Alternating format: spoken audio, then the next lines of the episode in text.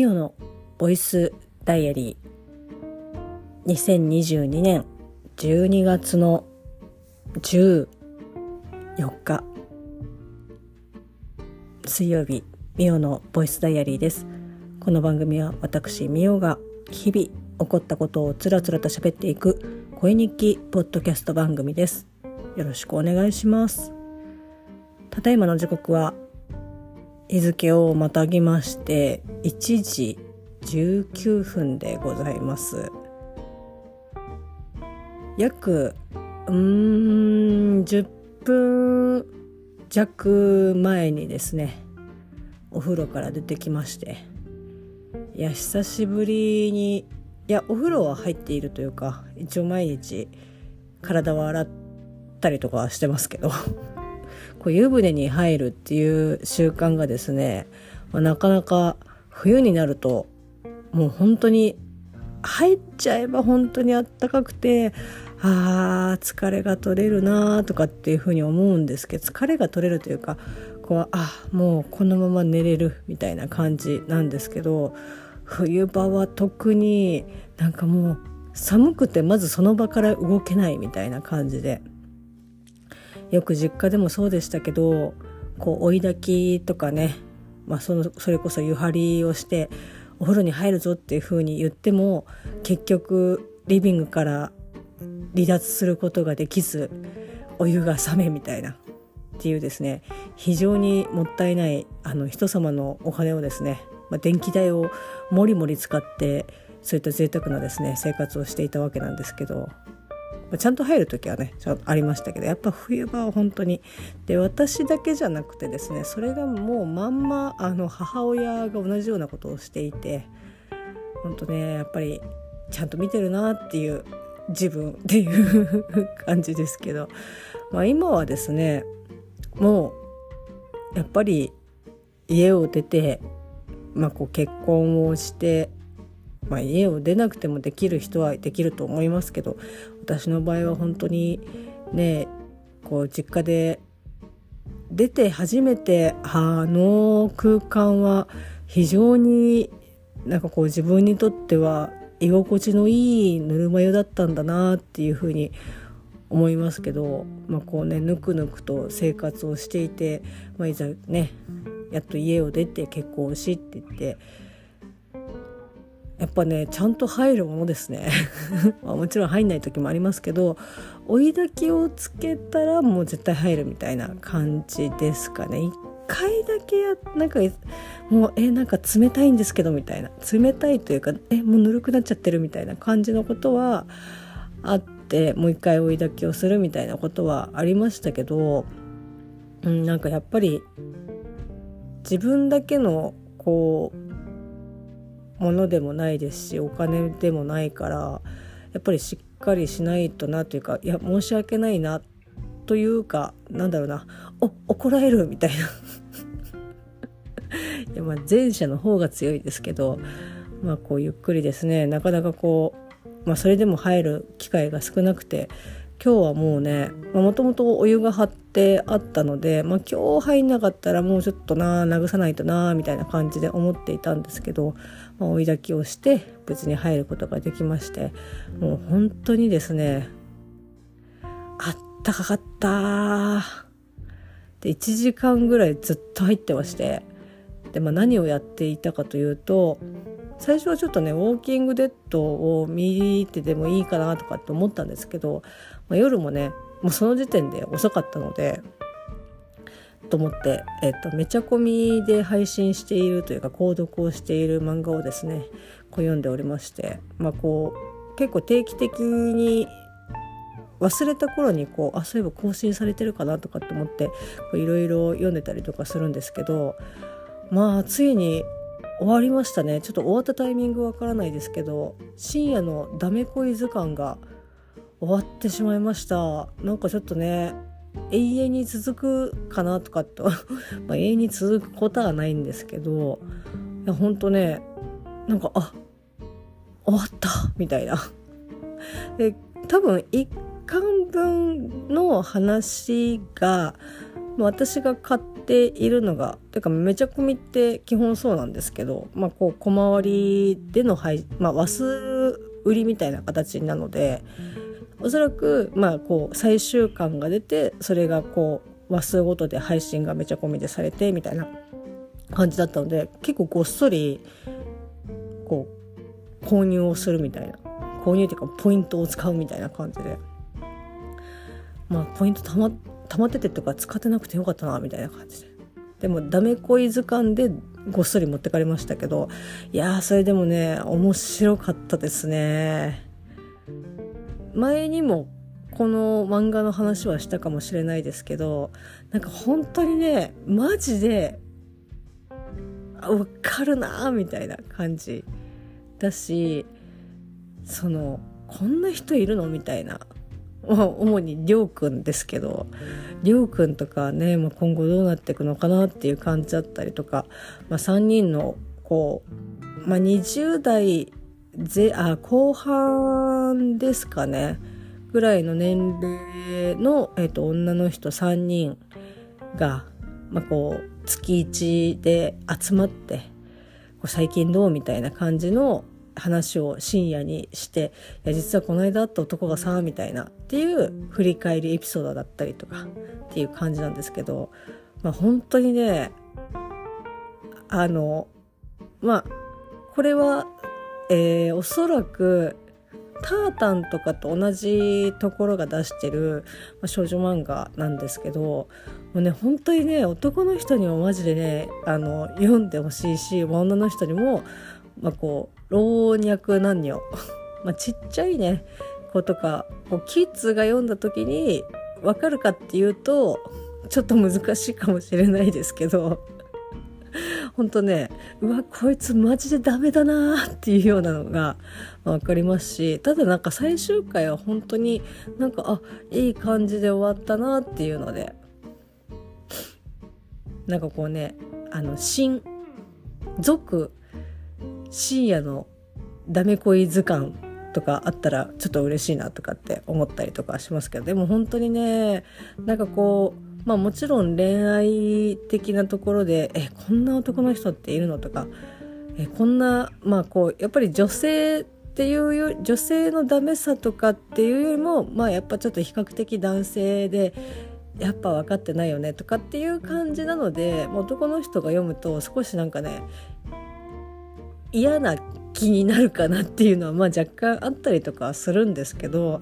なんかまあその中でもやっぱりそう男の人ってみんなそんな人ばっかりじゃないしっていうのもちゃんと描かれてるし、まあ、あとやっぱその20代後半、まあ、私はもう30中に入っちゃってますけど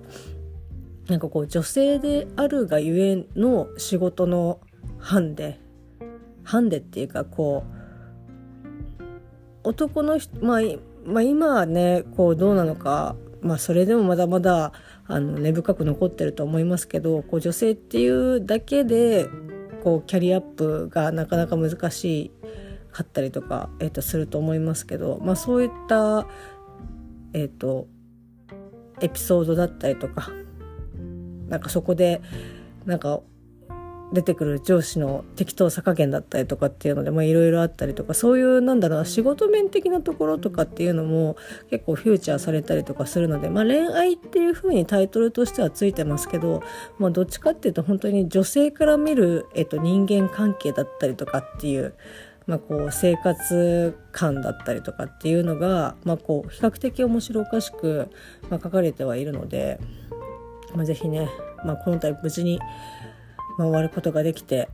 まあ、こうねやっぱね漫画を最後まで読み終えるっていうのは、まあ、なかなかねなかなかないのでもうちょっとねあこれでまた最後まで読み切った漫画が一つできたなっていう感じでございます。はい、まあ本当ね漫画はいろいろありますからね。なんかまあ何が面白いとかどうのとかっていうのとかはまあ人それぞれだとは思うんですけど本当にまあ、昔連載していたものだから今面白くないかっていうと、まあ、なんかやっぱり今読んでも面白いなとかっていうのはあると思いますし、まあ、それがこう出てくるねものとかアイテムが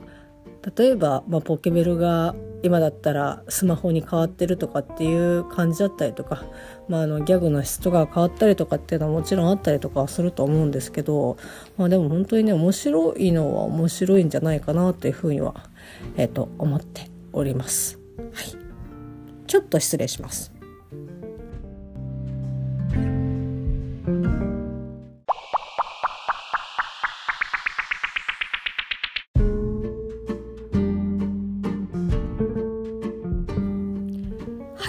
大変失礼いたしました。ちょっとですねお腹が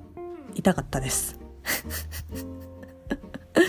まあもうねもうはよ寝寝なさいよっていう感じだと思うんですけどこれ以上ね話してたらあもう多分爆発するなっていう感じだったのでちょっとあのね席を外させていただきました。はい。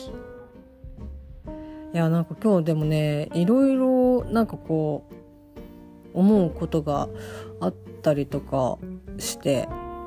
まあ朝ねラジオ聞いてるんですけど、まあ、それこそね皆さんもう今更その話っていう感じだと思うんですけどこうあちょっと待って。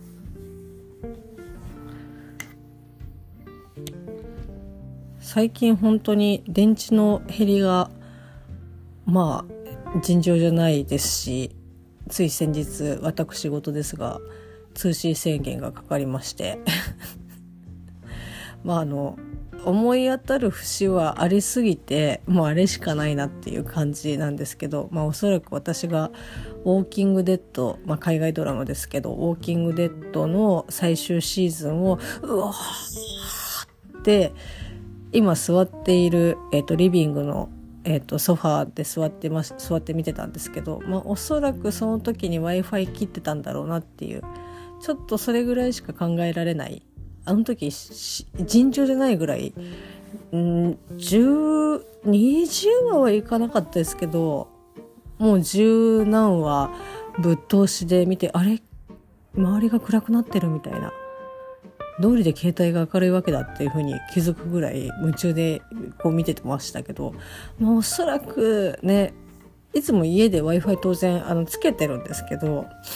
なんかその時なんか外したりとかする時とかあと外れてたりとかすることが外れてるっていうかなんかこううまくつながってなかったりとかする時がたまにあるんですようちの家は。なのでなんかまあいやそれしか考えられないんだなって思ってなのでちょっとね携帯の方がいろいろこう不備がありますけどまあ、ちょっと話を戻しますけど、まあ、朝ねラジオを聞いてるんですけどそのラジオでは、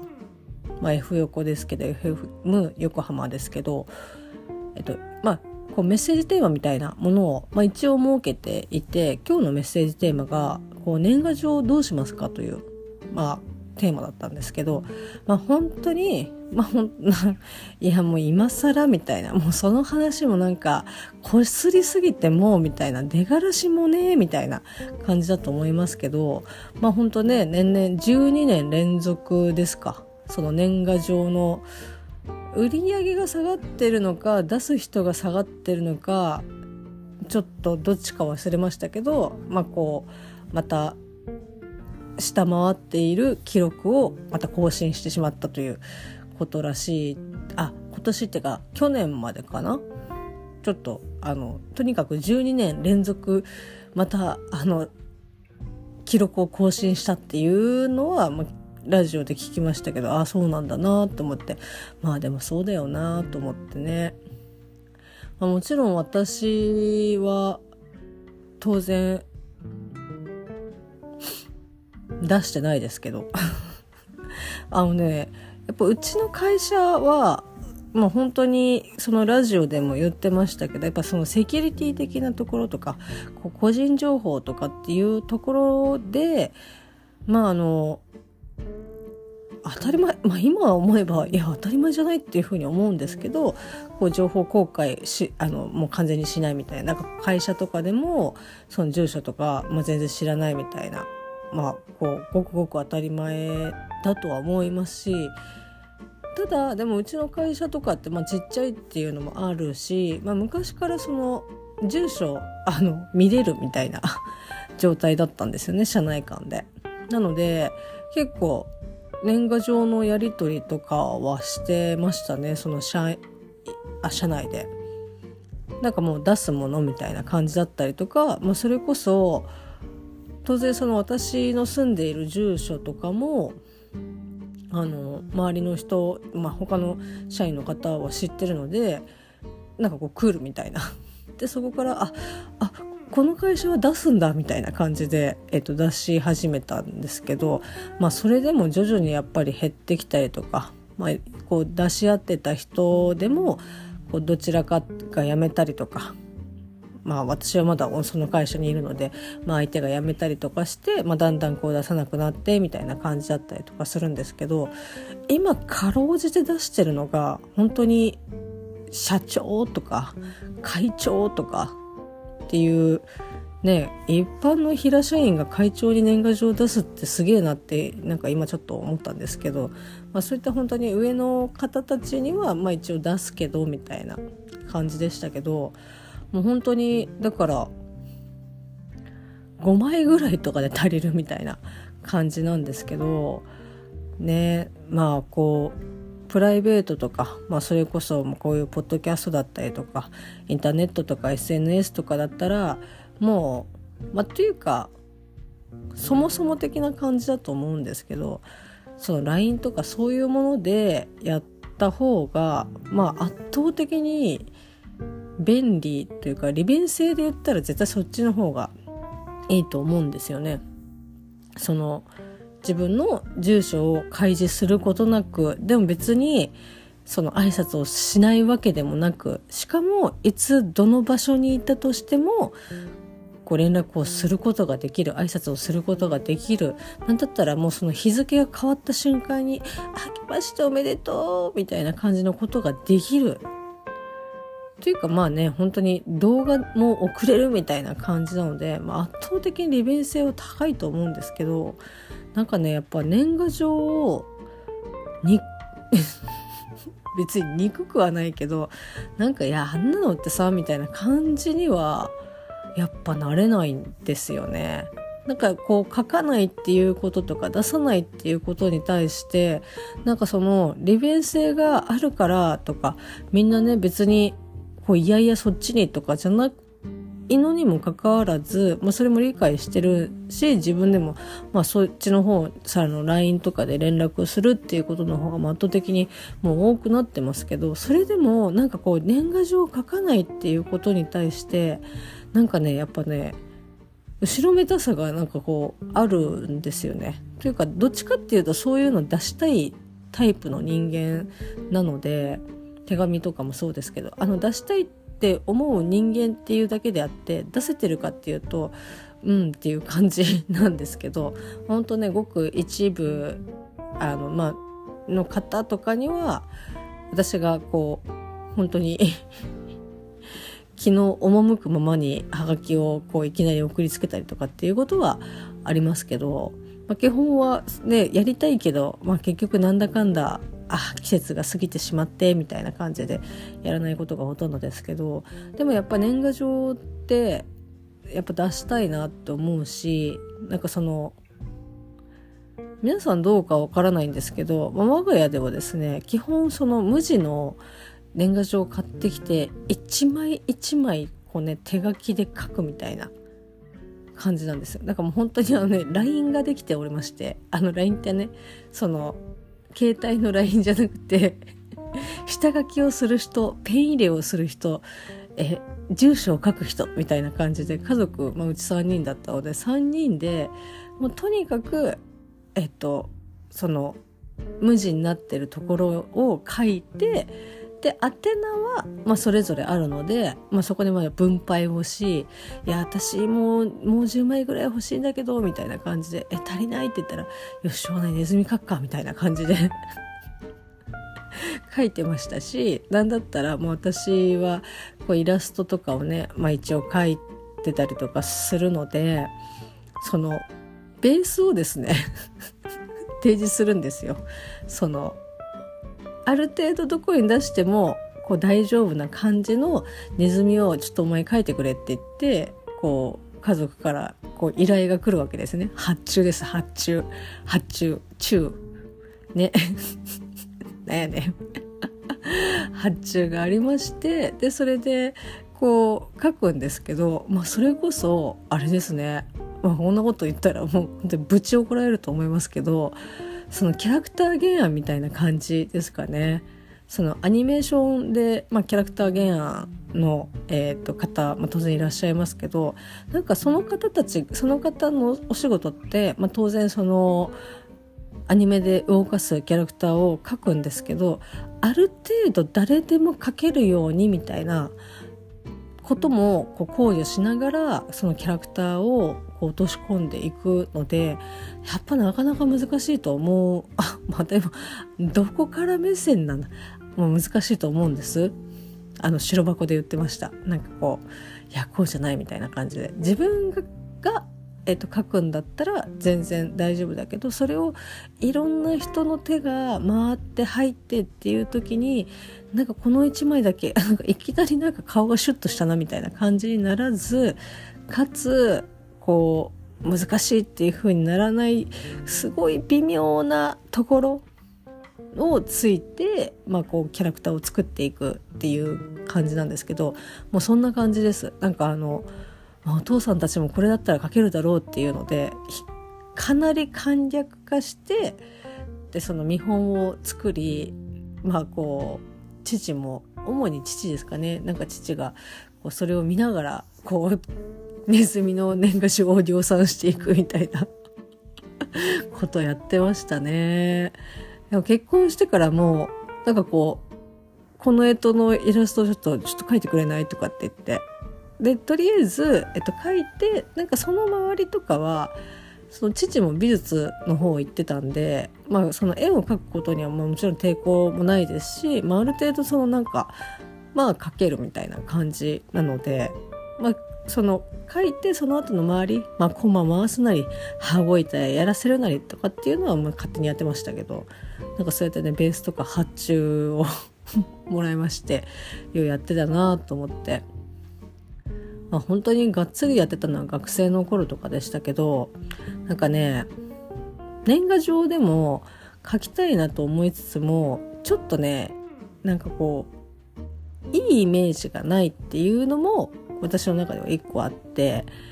で、まあ、きちんとね、えー、とされている方だったらそのまあ期間にっていうふうに思うと思いますし、まあ、それこそお中元だったりお歳暮とかそういったその季節のものこのとここからここまででそれ過ぎたらこうとかっていうなんかこうルールが、まあ、あると思いますけど、まあ、あの高校生の時にですね私は、まあ、運動部に入っておりましてソフトボール部に入ってたんですけどなんかそこを運動部ってみんなそうなのかわからないんですけどもう年賀状必須みたいなマストみたいな。で毎日毎日毎日毎日ボールを追っかけて怒られながらやってみたいな感じでこうやっとねやっと休みやもう年末ぐらいしかないですか休みあの夏とかはもう基本練習みたいな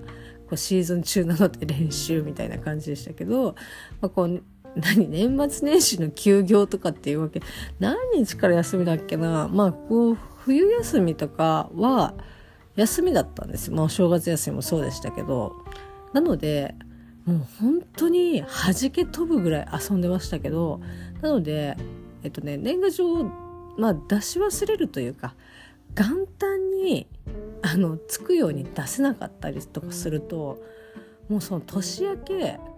いやあの誰々はちゃんと来たけどお前はなんか3日に来たなみたいな感じであの怒られるみたいな。もう本当にビクビク。で初中はがきももう残暑になろうもんならああもう終わったみたいな。であのね毎日夏休み顔を突き合わせてるのに 残暑見舞いも何もないだろうっていうふうに思うんですけどいやーなんかねその恐怖心とかの方が強くてなんかそのね年賀状にしっかり、まあ、そのお中元お歳暮もそうなんですけどその義務化みたいな感じになってるからどんどんなんかこう変な方向にねじれていくだけであってなんか本当にお世話になったなとかやりたいなっていうふうに自分が思えばやればいいと思うしなんかまあ当然強制することでももちろんないんですけどまあなんかあの運動部でのあの部活でのなんだろう。あもちろんその社会に出たらそういうのを気にする、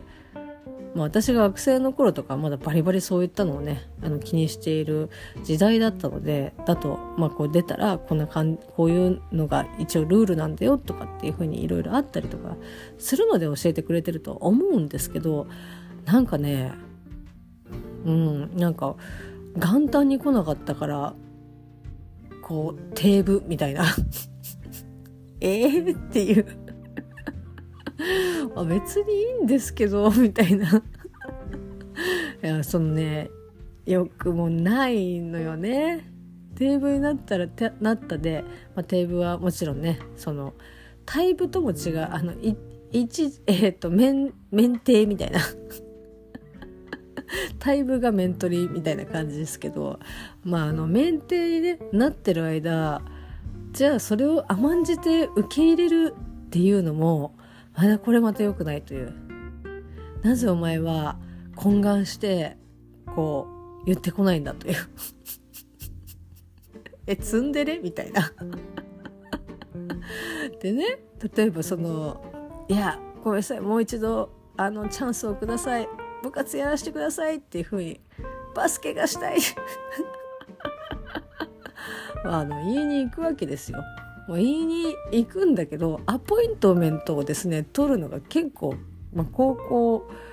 なんか難しくてですねその